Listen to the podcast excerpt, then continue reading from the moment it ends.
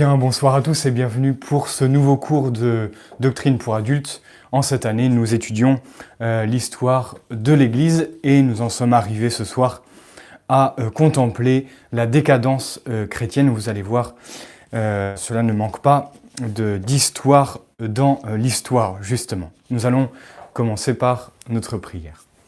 Au nom du Père et du Fils et du Saint-Esprit, ainsi soit-il. Je vous salue Marie, pleine de grâce, le Seigneur est avec vous. Vous êtes bénie entre toutes les femmes, et Jésus, le fruit de vos entrailles, est béni. Sainte Marie, Mère de Dieu, priez pour nous pauvres pécheurs, maintenant et à l'heure de notre mort, ainsi soit-il. Nos saints anges gardiens, veillez sur nous. Au nom du Père et du Fils et du Saint-Esprit, ainsi soit-il.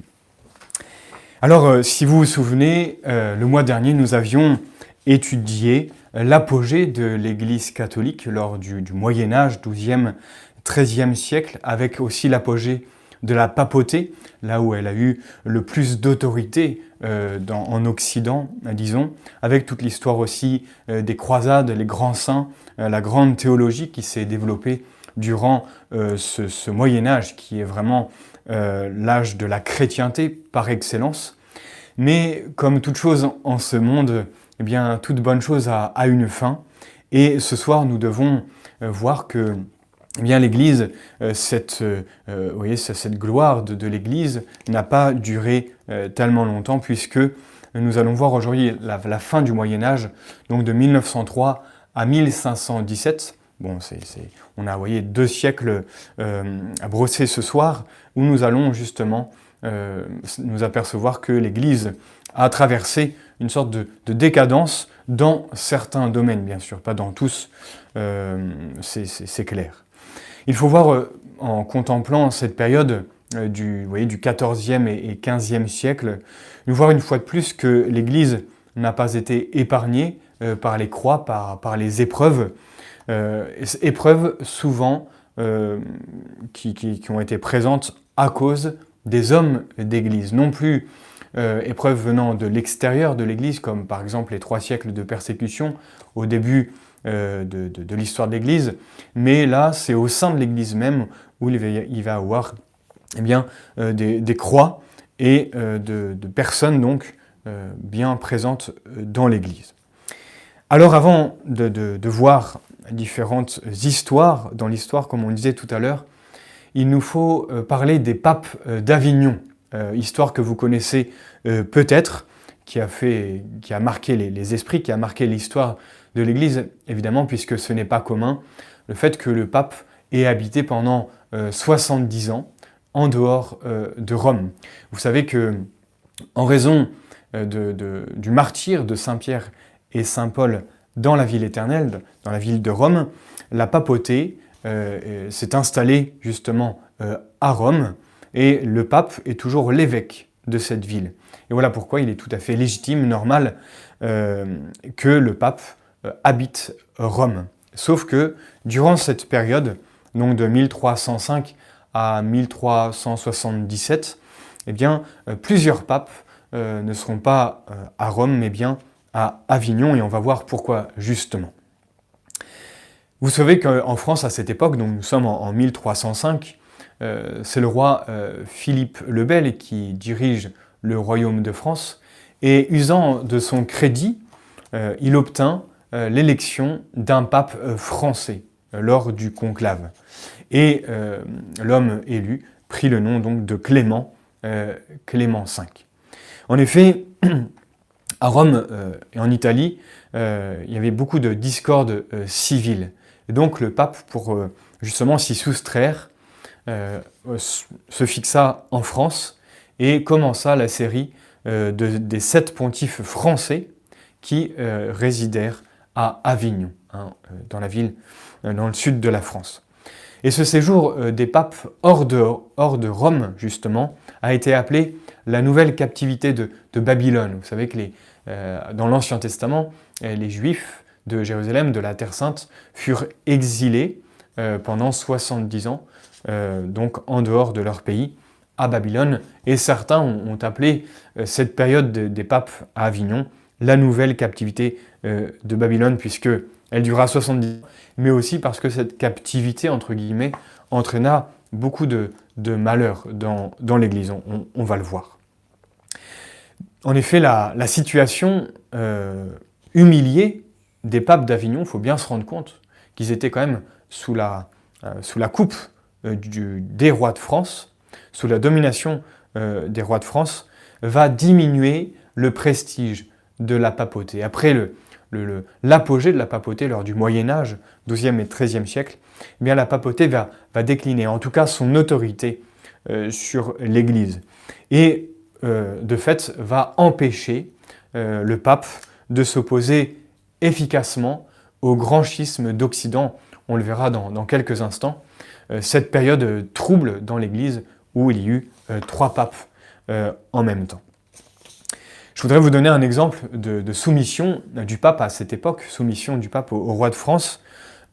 pour plaire au roi, donc Clément V va supprimer l'ordre des Templiers en 1312, dont l'oisiveté et les richesses avaient amené la, décadence des, mœurs. Il ne faut pas le, négliger, le relâchement des, mœurs. C'est Philippe le Bel qui lorgnait aussi euh, sur ses biens, sur les richesses de cet ordre qui était euh, gigantesque, eh bien, va pousser le pape à supprimer cet ordre et c'est ce qui va se passer, euh, vous, le savez.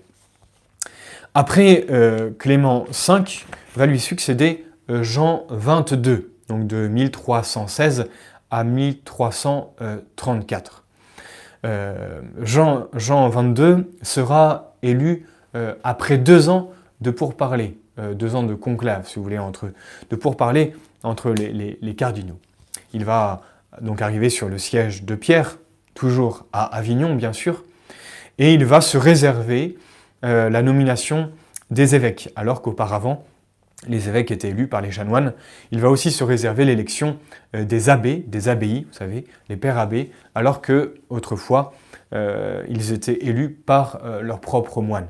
Donc c'est une, des, réformes de, Jean XXII.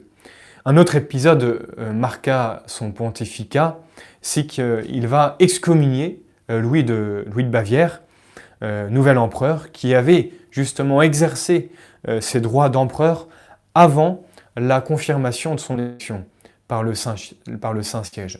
Le pape euh, devait confirmer l'élection de l'empereur avant que celui-ci ne puisse exercer euh, son pouvoir.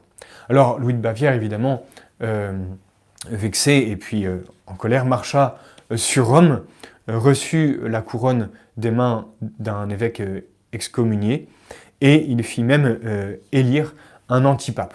Alors attention, ça ne va pas euh, créer le, schisme, le grand schisme d'Occident, bien sûr. Euh, l'antipape ne va pas durer euh, très longtemps, puisque le successeur de Louis de Bavière, Charles IV, régla définitivement justement les formalités de l'élection impériale. Il va écrire ce qu'on appelle la célèbre bulle d'or en 1356, et qui va justement demander à ce que le couronnement de l'empereur se, fasse à Aix-la-Chapelle et non plus à Rome, et indépendamment euh, de l'intervention du pape. Donc voilà, c'était fixé définitivement grâce à Charles IV, juste après Louis de Bavière. Après euh, donc le pape Jean XXII, lui succéda Clément VI, donc 1342-1352, et lui secourut euh, les malheureux atteints de la peste noire, qui euh, euh, qui a ravagé l'Europe durant euh, cette période. Il défendit aussi les, Juifs qui étaient pourchassés par les foules, puisqu'ils étaient accusés d'être la cause de cette peste noire, accusés d'avoir empoisonné les, sources. Et le pape Clément VI ainsi que, l'Église, justement, défendit les Juifs. Innocent VI va succéder donc à, Clément VI. Innocent VI, 1352-1362, euh, réussit à, rétablir son autorité sur les États de l'Église. Vous savez que à l'époque, déjà, l'Église, euh, depuis, Pépin, depuis Pépin le Bref, euh, l'Église avait des, États géographiques sur lesquels il avait le pouvoir politique. Et Innocent VI va reprendre autorité donc dans, ces états de l'Église. Et son successeur, euh, le bienheureux Urbain V, 1362-1370, va se rendre à Rome en 1368 pour pouvoir de nouveau s'établir à Rome. Mais il ne va pas pouvoir s'y maintenir, retourna à Avignon et y mourut. En revanche, Grégoire XI, qui va succéder donc au bienheureux Urbain V, Grégoire XI, lui, sous les instances de Sainte Catherine de Sienne, une grande sainte de l'époque, qui a, mis toutes ses forces pour le retour du pape euh, à Rome, eh bien, euh, elle va y arriver puisque Grégoire XI, 1370-1378, retourna à Rome donc en, en 1377. C'est lui qui va clôturer euh, cette succession de pontifes à Avignon. là s'arrêtent donc les papes d'Avignon avec Grégoire XI grâce, entre autres, à Sainte Catherine de Sienne. On voit que le bon Dieu veille sur son Église euh, grâce à des âmes d'élite, à cette sainte hein, qui a eu beaucoup de révélations euh, de la part de notre Seigneur, euh, mais aussi a eu un rôle très politique, si je puis dire, au sein de l'Église pour le retour du pape à Rome. Mais vous allez voir que, évidemment, l'histoire ne s'arrête pas là, puisque c'est maintenant que va éclater le grand schisme euh, d'Occident. Je vous donne les dates de ce grand schisme, euh, ces dates qui sont à, retenir, puisque euh, cette histoire, comme je vous le disais tout à l'heure, va marquer profondément l'Église. Le grand schisme durera de 1378 à 1417. Vous donc c'est assez conséquent. Et il faut bien comprendre les tenants et aboutissants de cette histoire. Comment on en est arrivé à avoir trois papes euh, dans, la même euh, période, en même temps? Après la mort de, Grégoire XI, donc, qui, rappelez-vous, euh, est le pape qui est revenu à Rome, les cardinaux vont se rassembler en conclave pour pouvoir élire le nouveau pape. Et à travers, parmi ces, cardinaux, il y avait 17 cardinaux français sur 23, ce qui est assez conséquent. Les cardinaux français se sentirent oppressés par les cardinaux euh, romains, euh, ces cardinaux romains qui réclamaient un pape euh, italien. Ils en avaient assez des papes français qu'on a connus à Avignon. Il fallait élire un pape romain, italien. Et donc ils élurent le pape napolitain Urbain VI. Très bien, Urbain VI monte sur la chaire de Saint-Pierre, mais malheureusement, le nouveau pape manqua de modération dans sa gérance, manqua aussi de prudence.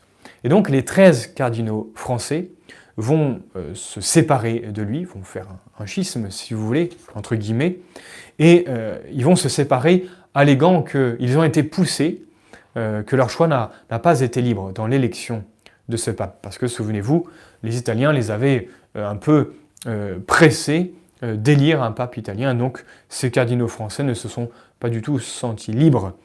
Ils vont élire un pape parmi eux, qui prendra le nom de Clément VII. Euh, celui-ci choisit évidemment Avignon euh, comme résidence. Nous sommes en 1378. Voilà donc l'Église euh, qui eut à cette époque deux papes en même temps. Donc Urbain VI qui est à Rome et Clément VII qui va se fixer à Avignon. Évidemment, les partisans se regroupèrent selon qu'ils étaient pour ou contre la France, évidemment. Le pape de Rome eut autour de lui euh, comme partisan l'Italie euh, du centre, l'Italie du nord aussi, l'Empire d'Allemagne, la Hongrie, la Pologne, les États scandinaves, l'Angleterre et l'Irlande. Alors que le pape d'Avignon, Clément VII, eut lui, bien sûr, la France derrière lui qui, le soutenait, l'Écosse ainsi que l'Espagne et le, royaume de Naples, évidemment. Les deux papes eurent des successeurs pendant 40 ans. Donc pendant 40 ans, chaque pape euh, vont avoir des successeurs et la division se prolongea donc. C'est ce qu'on appelle le grand schisme euh, d'Occident. Entre ces deux séries euh, de papes, l'Église ne s'est jamais prononcée formellement. Qui est le vrai pape? On peut trouver un peu la, liste, hein, bien sûr, des papes d'Avignon, des papes de Rome à, cette époque. Il y, a, il y, avait des saints, vous le savez peut-être, euh, il y avait des saints dans, les deux obédiences. Certains soutenaient euh, Clément VII, d'autres Urbain VI. Donc vous voyez, c'est pas très clair. Je vous donne quelques exemples. les saints qui soutenaient le pape de Rome, Urbain VI, il y a Sainte Catherine de Sienne, bien évidemment, qui avait poussé pour le retour du pape à Rome. Il y a Saint Jean Népomucène, Saint Jean de Capistran aussi, on en reparlera tout à l'heure. Et pour le, pour le pape d'Avignon, pour Clément VII, il y avait Saint Vincent Ferrier, un grand prédicateur, qui va soutenir donc le, pape d'Avignon, Saint Pierre de Luxembourg, Sainte Colette aussi, qui donc était pour le pape français. Durant ce schisme, et en vue d'y mettre fin, parce que c'était un poids, bien sûr, pour, l'Église, euh, se développa une grave erreur, on en reparlera un petit peu aussi, on appelle ça la, la théorie conciliaire, qui plaçait en fait le concile au-dessus du pape. L'autorité du concile, le concile c'est la réunion de tous les évêques de l'Église, euh, et il place, cette théorie place l'autorité du concile au-dessus de l'autorité du pape. Évidemment que c'est faux, hein. le pape à lui seul euh, a l'autorité de Saint-Pierre reçue de notre Seigneur, c'est lui qui est à la tête de l'Église et non pas le concile.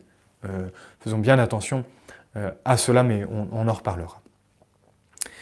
Comme je vous le disais à l'instant, tout le monde, le monde chrétien, euh, désirait vivement le, rétablissement de l'unité dans l'Église, puisque évidemment les chrétiens étaient divisés. On peut imaginer les discussions à table, qui était pour qui.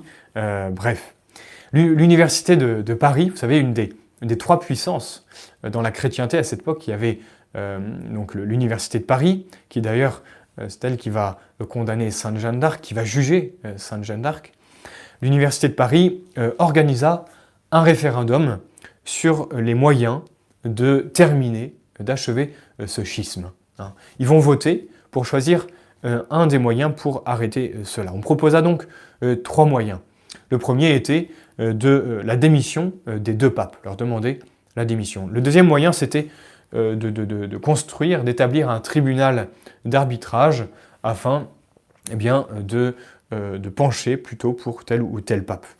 Et le troisième moyen, euh, c'était qu'un concile tranche le débat entre les deux rivaux.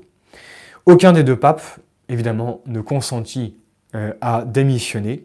Alors, poussés par l'opinion publique, sept cardinaux français et sept cardinaux italiens vont se réunir et euh, pour justement convoquer euh, un concile. Or, vous le savez peut-être, il n'y a que le pape qui a autorité pour convoquer euh, un concile général. les conciles régionaux, c'est en dehors de l'autorité du pape, mais un concile universel, concile général, c'est justement le pape qui, doit, qui a autorité pour justement le convoquer. Malgré cela, les sept cardinaux français et les sept cardinaux italiens vont se réunir sans l'autorisation euh, d'un des deux papes, ils vont se réunir donc en concile à Pise en 1409. C'est le fameux concile de Pise. Ce concile déposa euh, les deux papes et euh, en élut un troisième, le fameux Jean XXIII. Hein. un antipape, c'est pour ça que le pape qui a succédé au pape Paul VI a pris le nom de Jean XXIII. Donc ce pape élu au concile de Pise, le fameux Jean, XXIII, va devenir le troisième pape dans l'Église, puisque vous en doutez que les deux premiers, les deux premiers papes refusèrent d'abdiquer. Il y eut donc trois papes euh, au même moment euh, dans l'Église. Et cet état de choses dura euh, pendant cinq ans quand même. Pendant cinq ans, l'Église était divisée en trois. Alors, le pape de Rome conservait bien sûr l'Italie, celui d'Avignon conservait la France, l'Écosse et l'Espagne, et le pape de Pise l'emportait par le nombre de ses partisans, puisque, comme on le disait tout à l'heure, les, chrétiens commençaient à en avoir marre, voulaient mettre fin à cette division, et donc ont on, soutenu le, pape de Pise, pensant que c'était le pape légitime, puisque les deux autres euh, avait été mis euh, de côté. Euh, ce pape, donc Jean XXIII, le pape de Pise, finit par convoquer un concile à, Constance, à côté du fameux lac de, Constance. Ce concile eut lieu donc en 1414. Que va décider le concile? Parce qu'il faut, il faut, faut passer à l'acte. Il faut prendre une décision. le concile va décider la démission des trois papes. Celui de Rome euh, la donna euh, noblement. Il, abdiqua. Celui de Pise et d'Avignon, ceux de Pise et d'Avignon, en revanche, l'ayant obstinément refusé, furent déposés et bientôt, euh, en fait, abandonnés par leurs partisans. Ils se retrouvèrent tout seuls, et donc seuls, ils ne pouvaient plus rien faire. Et ils ont, si vous voulez, pas disparu dans la nature, mais je crois qu'il y en a un qui a fini par abdiquer finalement. Après donc euh, avoir euh, dissolu les trois papes, euh, le concile de Constance et va élire donc un nouveau pape, Martin V. Nous sommes en 1417, fin du grand schisme d'Occident. Martin V va marquer l'histoire, évidemment, puisqu'il va devoir reprendre une église divisée. C'est lui qui va mettre fin à ce schisme. Le nouveau pape, donc Martin V, approuva les décisions du Concile, au sujet des trois papes bien sûr, euh, puis d'autres discussions. Il va donc approuver quelques décisions, sauf celles qui favorisaient justement la théorie euh, conciliaire. Hein. Et il conclut aussi avec chaque nation des concordats, etc. Bon, il va remettre euh, de l'ordre. Mais voyez-vous, pendant tout ce, tout, ce, grand schisme d'Occident, eh bien l'Église était rongé euh, de l'intérieur par d'autres soucis. Il faut maintenant euh, en parler. Euh, nous voici arrivés donc aux luttes contre l'erreur et l'ambition à la fin du Moyen Âge. il nous faut parler de deux hérésies qui, qui, sont, qui ont surgi au XIVe et XVe siècle. La première hérésie, c'est celle de Wycliffe. Et je voulais vous dire avant que les deux hérésies dont on va parler ont pour source ont pour origine euh, l'université, euh, puisque euh, la source de ces, de ces deux hérésies, c'est que la science prétendait réformer l'Église. Vous voyez, on est déjà un peu dans le, ce scientisme-là. La science, la, raison, plus forte que la foi, veut prendre le dessus de l'Église. Alors ce fameux Wycliffe, 1324-1384, était prêtre, était docteur de l'université d'Oxford, euh, mais euh, il était surtout euh, très ambitieux. Et n'ayant pas obtenu les, dignités ecclésiastiques qu'il désirait, qu'il convoitait, il se tourna contre l'Église. Il se tourna contre le pape à l'époque du grand schisme et il combattit aussi en flattant l'opposition anglaise face à la, fiscalité pontificale. Les Anglais étaient contre cela et Wycliffe va en profiter pour, pour faire mousser tout le monde. Euh, mais vous voyez, à, sa révolte contre l'autorité, il s'est révolté contre l'autorité, arrive très souvent euh, une révolte donc contre, euh, enfin il va ajouter à cette révolte, pardon, il va ajouter l'erreur. Très souvent, quand on commence à aller contre l'autorité, on finit par tomber dans l'erreur, l'erreur au sujet du, dogme, au sujet de la foi. Il, enseigna le fatalisme de la prédestination, il enseigna que dans l'Église catholique, il y a une prédestination. Vous êtes, vous, êtes né pour l'enfer euh, et vous pour le ciel. Il y a, quoi que vous fassiez, vous êtes prédestiné. Il va aussi enseigner le, panthéisme, hein, une sorte de, présence de la divinité dans euh, chaque chose. voilà le, panthéisme, en gros. À l'époque du grand schisme, il aggrava son, opposition face, face à l'autorité de l'Église et il va attaquer aussi, bien sûr, les sacrements, euh, les ordres religieux, les indulgences, euh, etc. Pour répandre ces doctrines malfaisantes, il créa une petite société qu'on appelle les pauvres prêtres et qui sera appelée les, semeurs d'ivrés. Vous voyez, comme euh, selon la parabole de, notre Seigneur, cet ivré qui pousse au milieu du bon grain. Eh bien, les, les, partisans de Wycliffe seront vraiment cet ivré qui vont faire du, mal dans l'Église. Il mourut en 1384 dans, son erreur.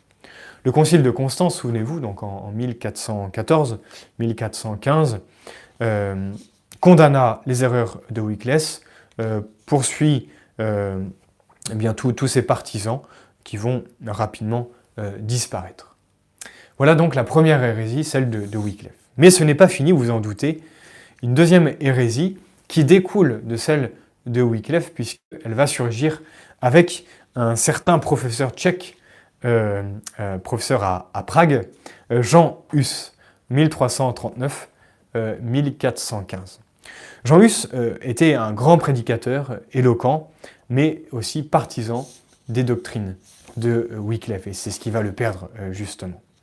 Il était soutenu dans ses théories par l'autorité civile, mais aussi, voyez, par le, par, le peuple, par le sentiment populaire.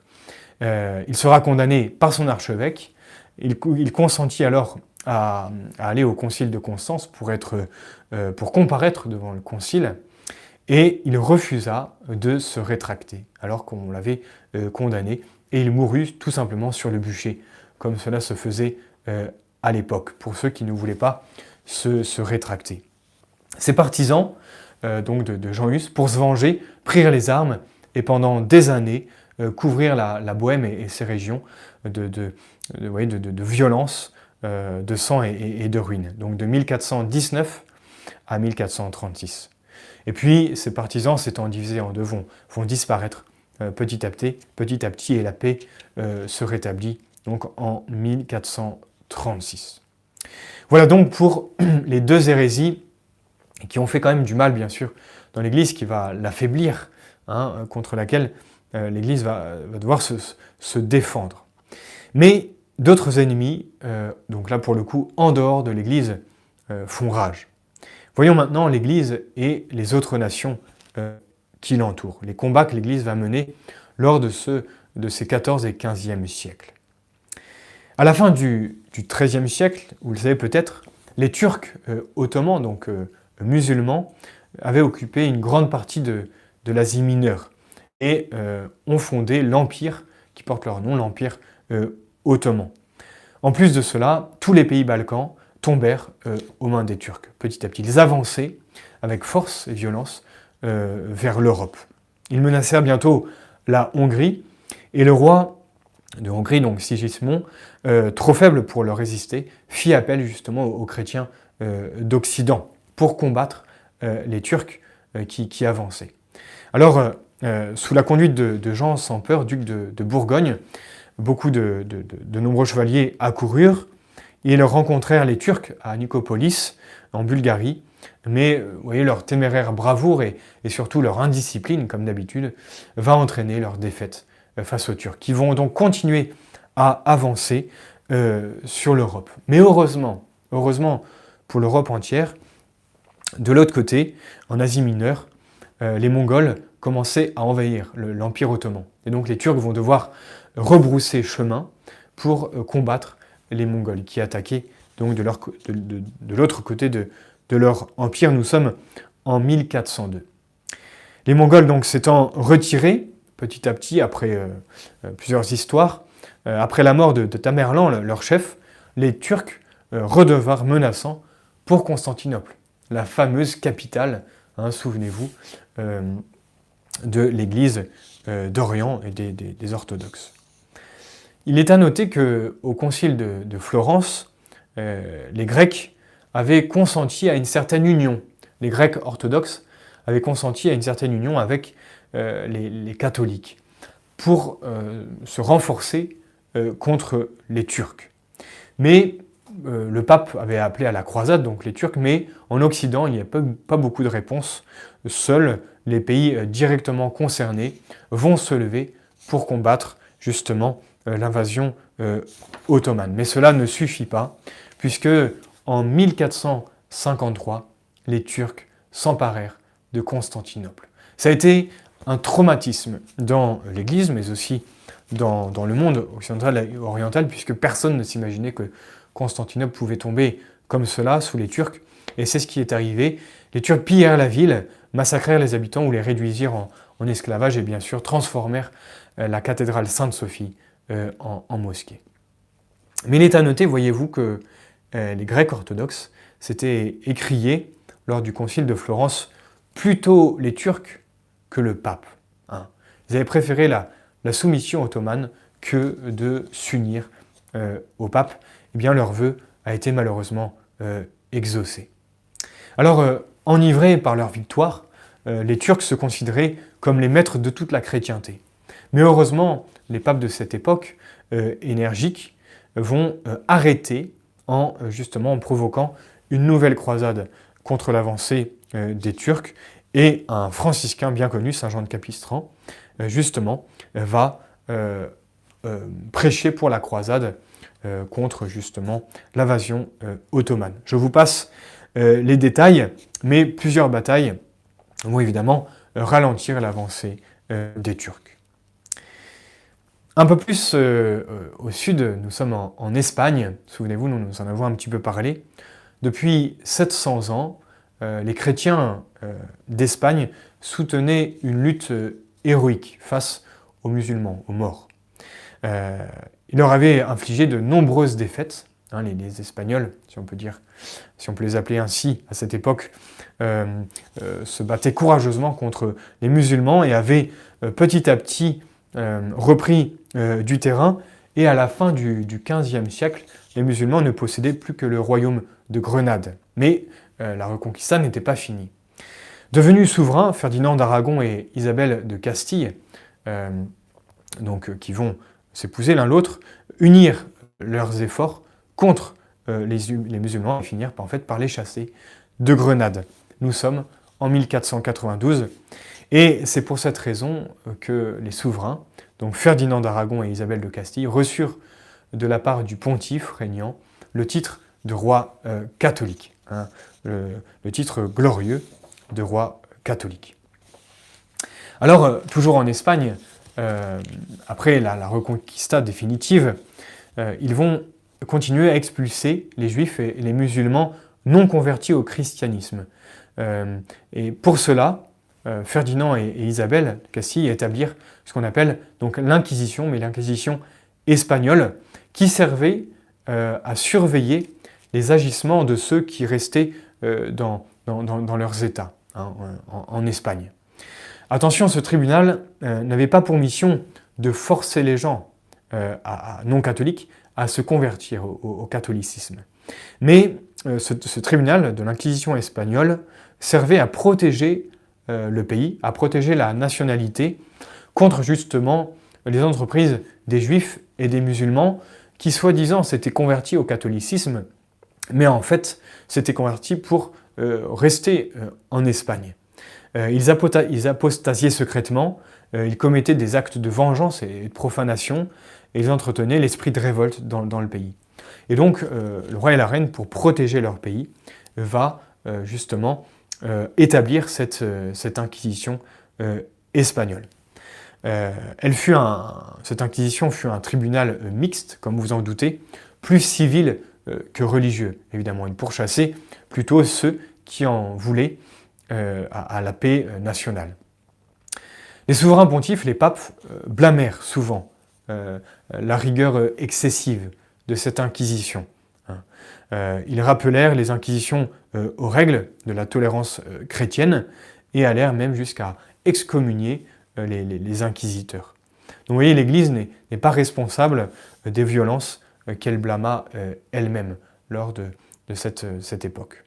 Attention à ne, pas confondre l'Inquisition donc, voyez, avec les, dominicains, les franciscains, comme on a pu en parler l'autre jour donc en, France, et l'Inquisition espagnole, qui a deux buts de fin différentes. À la même époque, il ne faut pas oublier que euh, l'Église commençait bien sûr, enfin continuait plutôt, euh, son, extension hein, sur le monde. Euh, les papes ne négligeaient pas l'évangélisation des peuples païens, hein, puisque le monde, on va le voir tout à l'heure, va s'élargir, la découverte de, pays nouveaux. et à la mort de, de, Jean XXII, donc en 1334, on est au XIVe siècle, l'Asie comptait autant de missions que de souveraineté, de politique. Hein. Euh, la chrétienté s'étend de plus en plus. En 1492, date bien connue, euh, Christophe Colomb euh, découvre l'Amérique. son premier but était bien sûr d'ouvrir de nouvelles terres à, l'Évangile, étendre la religion chrétienne à tous les hommes de, la terre, et son deuxième but était aussi de se procurer assez d'or, assez d'argent pour acheter le Saint-Sépulcre euh, aux infidèles. C'est peu connu, mais il faut euh, le noter. Son premier acte, euh, quand il est arrivé donc sur cette terre du Nouveau Monde, son premier acte fut de planter une croix, hein, le, symbole de la chrétienté, et de se jeter à genoux pour rendre grâce à Dieu euh, pour sa découverte, euh, justement, qui va permettre l'évangélisation de tout ce peuple, avec bien sûr tous les déboires et euh, tous les, tout, ce qui ne va pas, bien sûr, dans cette histoire, mais il, est à noter que grâce à sa découverte, l'évangile va pouvoir se, répandre, bien sûr. Vers le même temps, les, Portugais, Vasco de, Gama, par exemple, arrivaient aux Indes orientales en, en 1498. Et donc à la suite de ces explorateurs, beaucoup de missionnaires euh, seront envoyés, pénétrèrent euh, ces nouvelles terres euh, pour justement leur donner notre Seigneur Jésus, donner l'Évangile. Voilà donc pour ce 14e et, et 15e siècle au niveau, premièrement, des difficultés internes, hein, avec les papes d'Avignon, le grand schisme, les hérésies de Wycliffe et de Jean Hus, les difficultés aussi venant euh, de l'extérieur avec euh, l'Empire ottoman et euh, les musulmans d'Espagne. Voyons maintenant un petit peu la vie intérieure de l'Église à la fin du Moyen Âge et tout d'abord la vie intellectuelle de, l'Église. C'est intéressant. Jusqu'au XIVe siècle, il faut savoir que le clergé seul était savant et lettré, même s'il ne faut pas généraliser, mais il est à noter que les laïcs entrèrent dans dans la littérature, notamment grâce à la fameuse œuvre de Dante, la Divine Comédie, hein, qui est à la source un peu de, la langue italienne. Et c'est grâce, on dit, grâce à, cette œuvre que, que, les laïcs vont commencer à pénétrer la, littérature.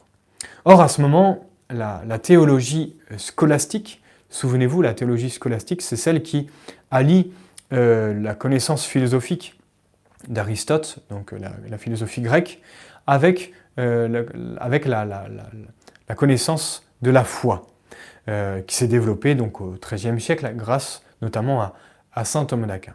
Eh bien, cette théologie scolastique commençait à, décliner en raison de, sa stérilité et son manque d'originalité, puisqu'elle consistait la plupart du temps à commenter les, les, vous grands maîtres. Et donc, face à l'école thomiste, à l'école euh, scolastique.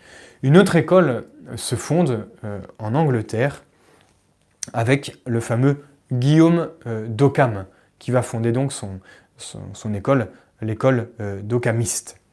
Cette dernière, cette école, n'utilisait presque que la méthode expérimentale, voyez, par la, disons, la, la, science.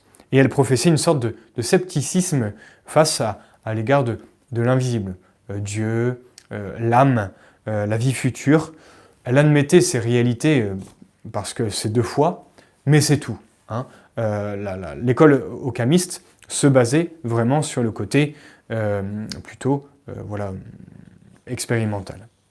À cause de son aversion pour les idées générales reçues, eh bien, on va appeler son école le terminisme ou, le, nominalisme, parce qu'on donnait des noms sur des idées, et justement, euh, lui, il va préférer l'expérience des sens. donc c'est pour ça qu'on va le nommer, euh, cette école d'Occamiste, on va les nommer les nominalistes aussi. Par réaction à, à, euh, une autre école, si je puis dire, ou en tout cas une, comment dire, un mouvement, le mouvement de, de mystique, la mystique, qui cherche l'union de l'âme avec Dieu, va se développer énormément lors donc de ce, de ce 14e siècle. Euh, elle prit un, immense développement. Et les, les, productions mystiques de cette époque sont, sont, extrêmement nombreuses, et la plus célèbre que vous connaissez sûrement, qui est euh, euh, le petit livre, qui est le livre de, chevet de, de, tous les saints, l'imitation de Jésus-Christ, attribué à Thomas Kempis, écrit vers 1421, on pense, est vraiment le, pas la quintessence, mais en tout cas fait vraiment partie de ce développement du mouvement euh, mystique de cette époque pour contrer, euh, en tout cas, euh, à l'école ocamiste. À vers la fin du Moyen Âge, vous savez, c'est aussi le début, petit à petit, de ce qu'on appelle, de ce qu'on appellera la, Renaissance. Ce mot vient du fait que les, écrivains et les artistes se livrèrent avec ardeur à, faire renaître les chefs-d'œuvre grecs et romains, à les faire renaître et donc à, les imiter. L'art de la Grèce et de Rome semblait renaître un peu partout. Et la Renaissance est donc le retour au, goût des, anciens dans, les arts et dans la, littérature. Mais comme les anciens étaient païens, eh bien vous vous doutez bien que la Renaissance devint aussi euh, païenne. Et c'est là où il va, euh, la, décadence chrétienne va, va continuer euh, et cette, ce développement de, la Renaissance ne va pas toujours être une grande aide pour justement le, relèvement de, de l'Église dans cette période un petit peu troublée. Voyons justement la vie spirituelle et morale de l'Église hein, à, cette même époque.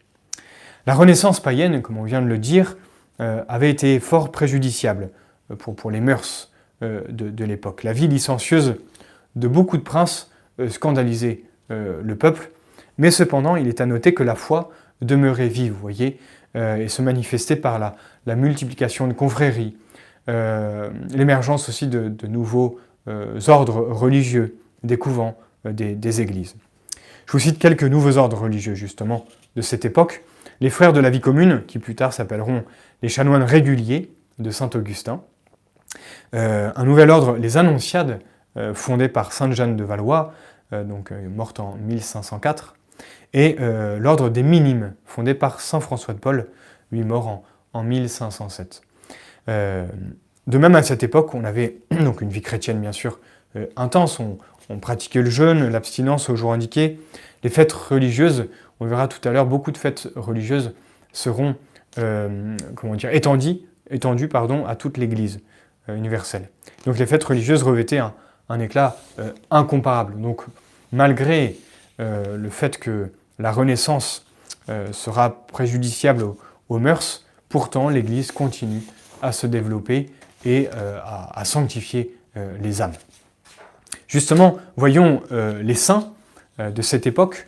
Parmi les grands saints de la, fin du, Moyen Âge, on peut citer donc les fondateurs des ordres religieux euh, qu'on vient de, citer, de grands évêques, Saint Laurent Justinien, Saint Antonin, archevêque de, Florence. on peut citer aussi de, remarquables prédicateurs et missionnaires, Saint Vincent Ferrier, bien sûr, mort en 1419, Saint Bernardin de Sienne, mort en 1444. On peut citer aussi de pieuses personnes favorisées de, visions célestes, comme on disait tout à l'heure, Sainte Catherine de Sienne, bien sûr Sainte Brigitte, les fameuses oraisons de Sainte Brigitte, euh, Saint Angèle de, de Foligno, euh, etc. Et enfin, bien sûr, comment ne pas citer une héroïne que vous connaissez tous, euh, Sainte Jeanne d'Arc, libératrice de France, donc 1412-1431. Et oui, c'est, elle a vécu à cette époque, elle a vécu vraiment euh, dans une époque troublée euh, pour notre pays, mais aussi pour toute l'Église. Il nous faut aussi parler euh, de quelques mots de l'Église. un mal qui règne, c'est que la papauté, à cette époque, était presque sécularisée, se mondanisée, si vous voulez. le vicaire du Christ se comportait un peu comme tous les autres princes italiens. Nicolas V, par exemple, euh, fonda la Bibliothèque Vaticane, ce qui n'est pas un mal, mais on s'intéressait aux choses du monde, plutôt que forcément défendre euh, la foi. Il s'entourait aussi d'humanistes euh, païens. Alexandre VI, lui, scandalisa le peuple chrétien par sa vie privée, mais il est à noter que si ses, mœurs étaient mauvaises, sa doctrine pourtant, elle, resta pure. jamais il ne tomba, bien sûr, euh, dans l'hérésie. Et si c'est ce qui portait Bossuet à dire, il semble que la Providence ait voulu montrer que si les hommes sont capables de faire du mal à l'Église, ils sont incapables de détruire l'œuvre de Jésus-Christ. Hein. On voit vraiment à travers cette époque euh, ouais, décadente de l'Église, et eh bien que euh, pourtant Jésus continue eh bien, à répandre son royaume dans les âmes malgré le péché des hommes. Un autre pape, Jules II, se montrait surtout euh, diplomate et, guerrier. Léon X, lui, s'occupait plutôt des, arts que de, questions euh, religieuses. Les évêques suivaient un peu, bien sûr, le même exemple, euh, et le clergé inférieur, donc les, prêtres, dans, si vous voulez, dans, les paroisses, manquaient énormément de, formation, puisqu'à l'époque, les séminaires n'existaient pas encore. Il va falloir attendre le, Concile de Trente hein, pour euh, commencer à voir surgir les séminaires pour la formation des prêtres, qui donc à cette époque-là, au XIVe, XVe siècle, manquaient de formation, parfois aussi de, tenue et, de dignité. Parmi les fidèles, euh, bien sûr, l'ambition, la, cupidité euh, et l'immoralité faisaient d'énormes ravages chez les, riches, si vous voulez, chez les grands.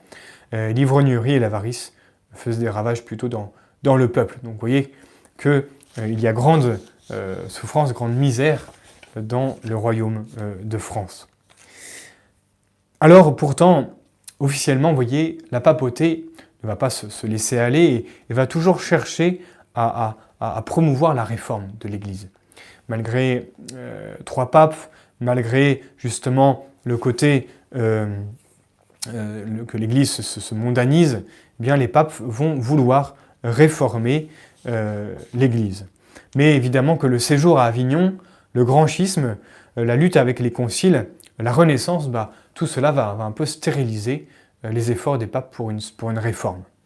La réforme s'accomplit partiellement grâce justement à la création d'ordres religieux nouveaux, par le retour aussi des ordres anciens à leurs règles primitives, et aussi par la prédication de saints missionnaires. Vous voyez, comme dit euh, euh, Bernanos, je voulais vous le citer à la fin, mais je vais vous le citer maintenant, euh, il dit que l'Église n'a pas besoin de, réformateurs, mais elle a besoin de saints.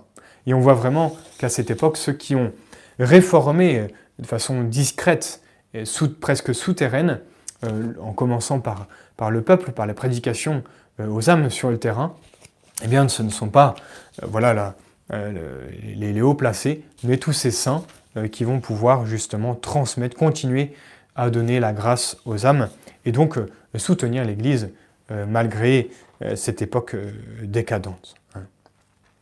Voyons aussi un petit peu l'organisation de l'Église ecclésiastique, disons, à cette époque.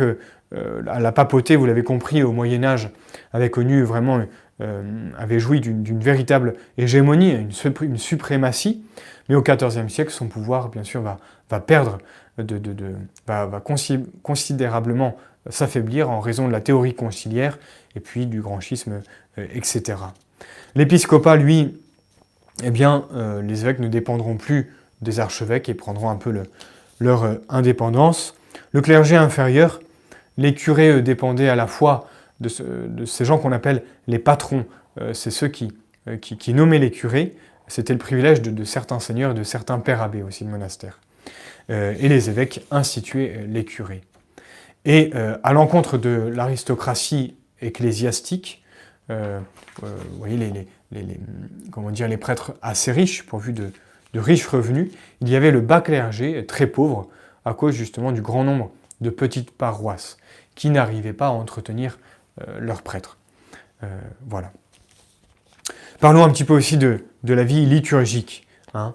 Au XIVe siècle, il est à noter que euh, la fête de la Très Sainte Trinité, euh, et au XVe, celle de la Visitation et de Saint Joseph devinrent des fêtes donc obligatoires pour toute l'Église. Donc la, Sainte Trinité, la Visitation et euh, la fête de, Saint Joseph que nous allons célébrer très bientôt maintenant. Au XVe siècle, très important ça, très intéressant, la prière du Je vous salue Marie, qui ne comportait que la première partie, se compléta par l'addition donc de la seconde partie. Sainte Marie, Mère de Dieu, priez pour nous. Euh, et de cette époque aussi, donc nous sommes à peu près en, 1460, euh, euh, de cette époque date aussi la, diffusion du rosaire par le dominicain Alain de la Roche, qui mourut en, en 1475. L'usage de réciter l'Angélus commença aussi à se répandre à cette même époque, le matin, midi et soir, et s'établit peu à peu à, la fin euh, du Moyen Âge. Et aussi au XVe siècle, le, bienheureux Alvarez, un, grand dominicain, euh, organisa euh, la, récitation du chemin de croix. Les sacrements, eh bien, il n'y a pas grand-chose à dire, il y aurait beaucoup de choses à dire, mais je me contenterai de quelques mots. La communion était peu fréquente et la messe rarement dite par les prêtres.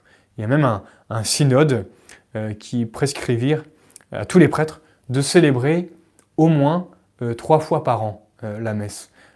tellement les prêtres ne, célébraient pas la messe. Ils allaient, ils assistaient à la messe le dimanche de, confrères ou autres, mais beaucoup ne, vous voyez, ne, célébraient pas les, saints mystères. vous voyez donc quelle époque.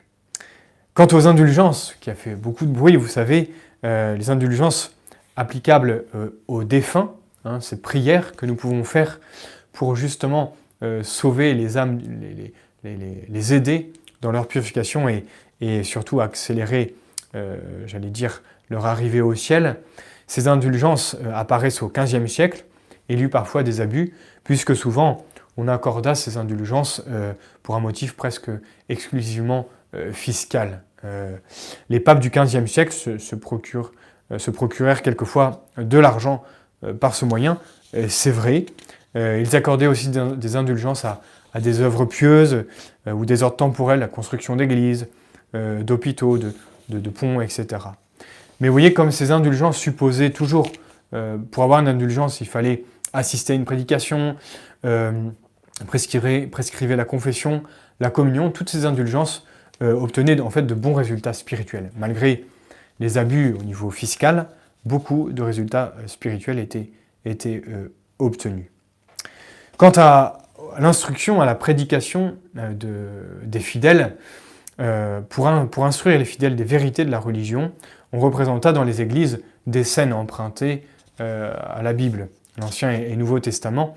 on appelait ces scènes des, miracles ou des mystères. Hein. Dans les églises, mais petit à petit, il y a eu des, abus, donc on demanda à, sortir de l'église et, euh, ça se déroulait sur euh, le, parvis ou alors sur la place du village. Mais euh, au XVIe siècle, on finit par interdire ces miracles ou, mystères.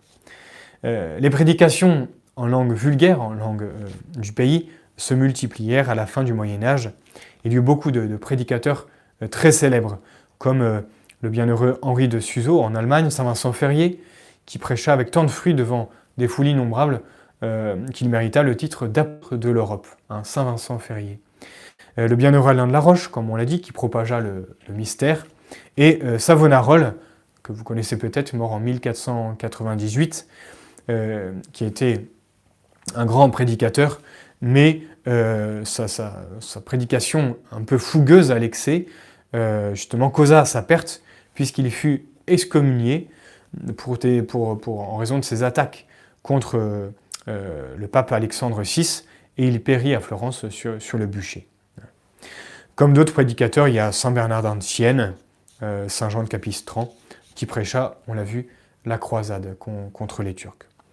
Donc voyez-vous, euh, notre Seigneur fait toujours surgir eh bien, de belles âmes à toutes les époques pour pouvoir propager, protéger son Église durant euh, eh bien, l'histoire euh, des hommes. C'est ce que nous pouvons voir euh, durant cette période vraiment troublée, cette période où se manifeste vraiment l'humanité de l'Église, la pâte humaine qui est composée de l'Église. L'Église est sainte parce qu'elle est divine, mais composée de pécheurs. Et en voyant d'un côté cette, humanité pécheresse, le revers de la médaille, où on peut voir en retour aussi sa divinité sa divinité, puisque malgré justement les péchés des hommes, elle continue euh, sa mission hein, de transmettre la vérité et de donner la grâce euh, aux âmes. On voit, on voit vraiment l'action euh, des saints, on voit vraiment l'action de ces âmes de vie intérieure qui sont vraiment ceux qui, qui, alimentent l'Église, qui permettent à l'Église de, perdurer. Donc voyez-vous, ça, ça peut nous permettre évidemment de, relativiser pardon, un petit peu euh, notre époque, bien troublée euh, aussi, c'est d'autres problèmes euh, profonds aussi. Mais vous voyez, l'Église, on a connu des vertes et, des pas mûres à travers toute son histoire et, ce n'est pas fini. Nous continuerons donc au, mois d'avril justement pour voir eh bien, la crise du protestantisme, mais aussi en même temps le redressement de l'Église grâce au grand concile de Trente je vous donne rendez-vous donc pour euh, le premier jeudi du mois, euh, du mois d'avril. Je vous remercie pour votre attention et nous allons finir par notre prière. Au nom du Père et du Fils et du Saint-Esprit, ainsi soit-il. Gloire au Père, au Fils et au Saint-Esprit, comme il était au commencement, maintenant et toujours, pour les siècles des siècles. Ainsi soit-il. Saint Pierre, priez pour nous. Au nom du Père et du Fils et du Saint-Esprit. Ainsi soit-il. À bientôt.